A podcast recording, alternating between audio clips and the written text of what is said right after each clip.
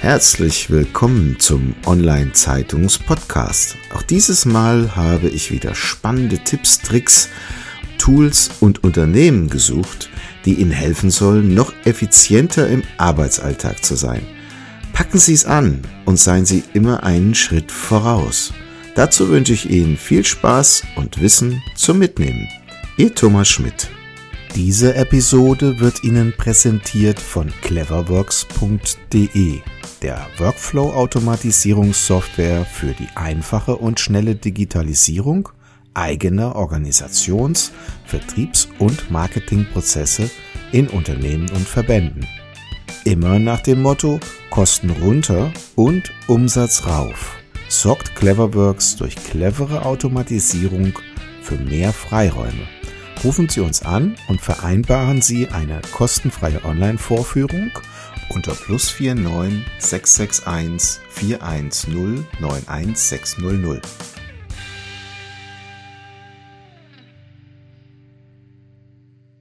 Ja, herzlich willkommen zum Online-Zeitung Podcast.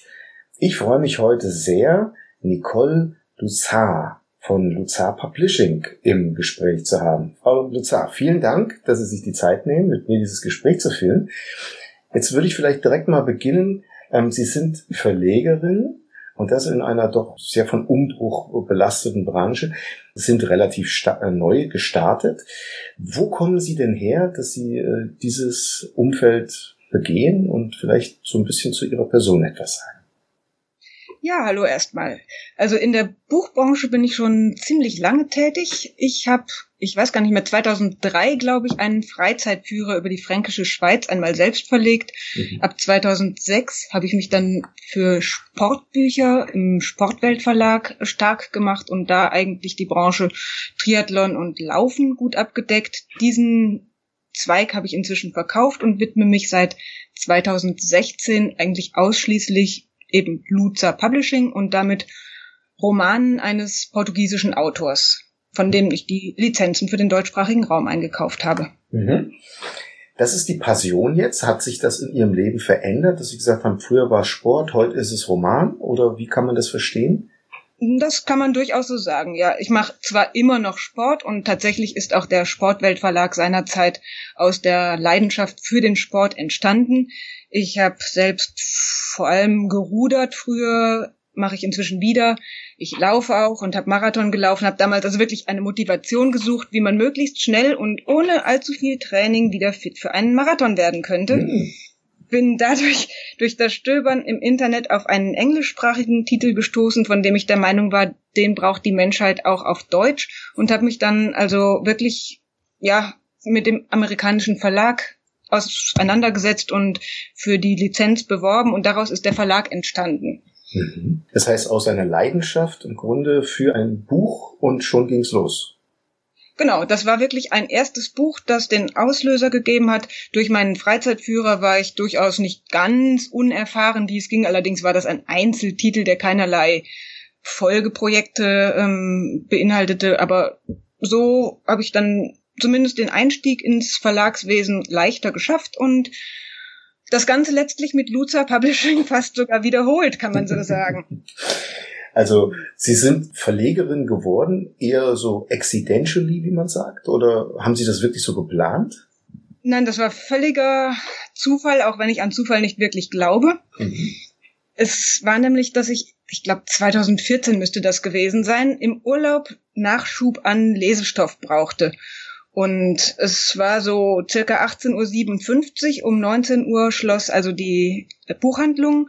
Und ich bin schon unter den halb runtergelassenen Gitter noch in die Hand, also Buchhandlung reingesprungen und hatte effektiv überhaupt keine Zeit, mich umzuschauen. Aber mir ist eben ein Buchcover mit Albert Einstein drauf und einem ganz interessanten Titel die Gottesformel übersetzt ins Auge gesprungen. Mhm. Und ja, das habe ich mir dann also gekauft, gelesen, ich war begeistert und weil auf der Banderole vorne drauf stand, weltweit schon über eine Million Mal verkauft, dachte ich, ich stiefel in Deutschland in den Buchhandel und verschenke es einfach. Ja. Aber nein, den Titel gab es eben noch nicht. Deutschland, oder vielmehr der deutschsprachige Raum, war noch völlig unerforschtes weißes Terrain quasi mhm. für den Autor. Und so habe ich mich dann auch da wiederum für die Rechte beworben, weil ich auch da tatsächlich der Meinung war, den Titel, der inzwischen das Einstein-Enigma heißt, braucht auch der deutschsprachige Raum und das, die deutsche Leserschaft. Spannend. Ja, da wünsche ich vorab natürlich viel Erfolg, weil das ist ja quasi noch ein Startup, kann man sagen, aber natürlich sind Sie erfahren in diesem Umfeld. Vielleicht gehen wir mal auf dieses Buch ein, Einstein Enigma. Ähm, das Ganze rankt sich ja so ein bisschen zwischen Fiktion und Fakten habe ich ihre Internetseite, die verlinken wir übrigens in den Show Notes unten, ähm, gelesen. So, das heißt, äh, wie kann man das verstehen? ein, ein Roman zwischen Fiktion und Fakten. Das ist tatsächlich das Markenzeichen des Autors. Also der Autor heißt J.R. dos Santos und kurz dazu, er ist in Portugal so be bekannt wie ein bunter Hund. Mhm. er ist nämlich Nachrichtensprecher und somit quasi abends in den Wohnzimmern der Menschen präsent.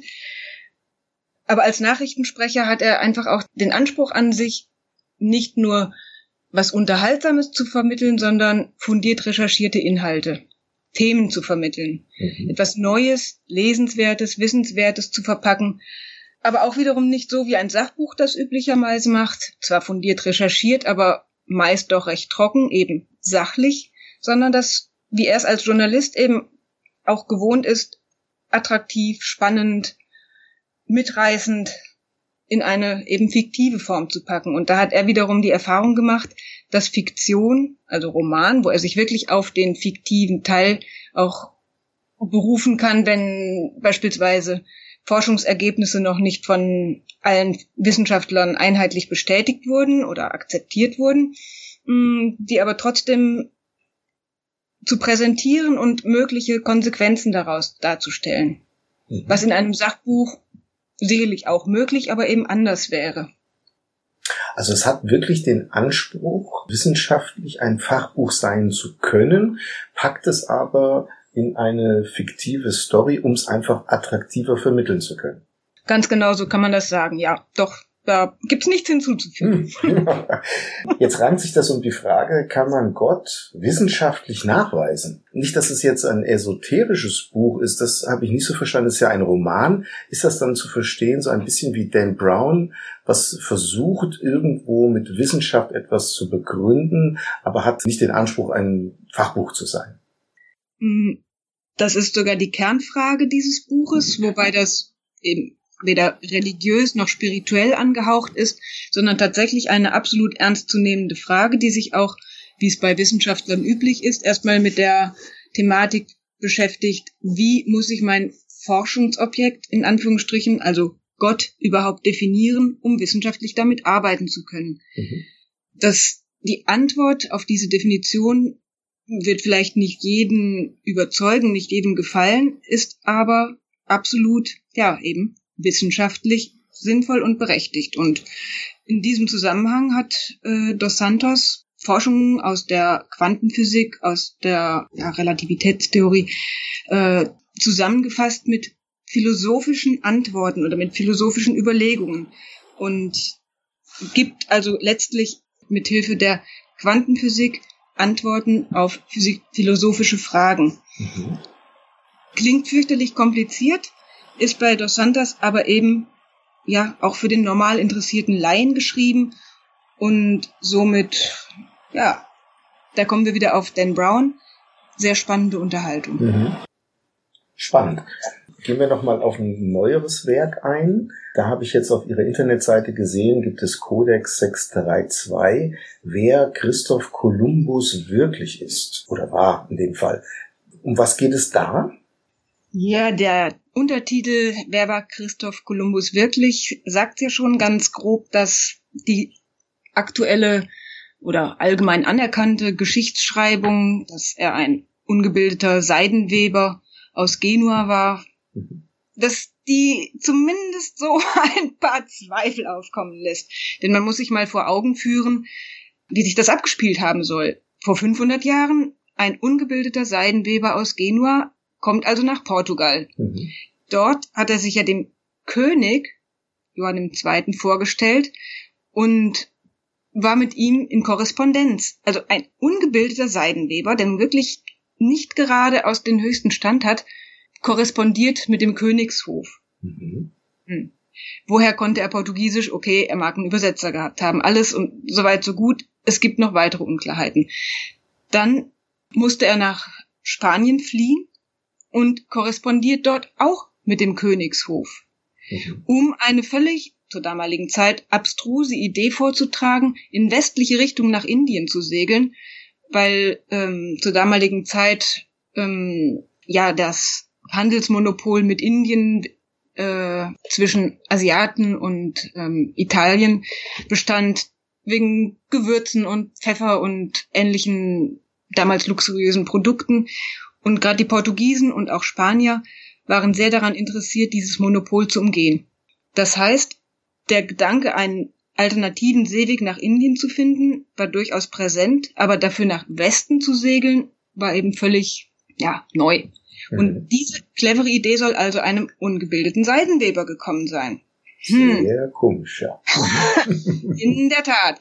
Es gibt also auch da noch einige andere äh, Merkwürdigkeiten in der Geschichtsschreibung, über die sich durchaus die Wissenschaftler oder Historiker den Mund fußlich diskutiert haben dürften.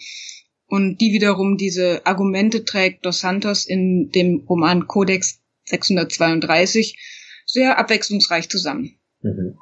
Ja. Frau Luzar, jetzt sind wir schon am Ende unseres Gesprächs. So schnell ist die Zeit rum. Ähm, hätten Sie denn noch ein interessantes Buch, was Sie auf Ihrem Lebensweg begleitet hat, inspiriert hat, was Sie in irgendeiner Form empfehlen würden zu lesen? Oder vielleicht auch einen Film oder irgendetwas, was Sie inspiriert hat?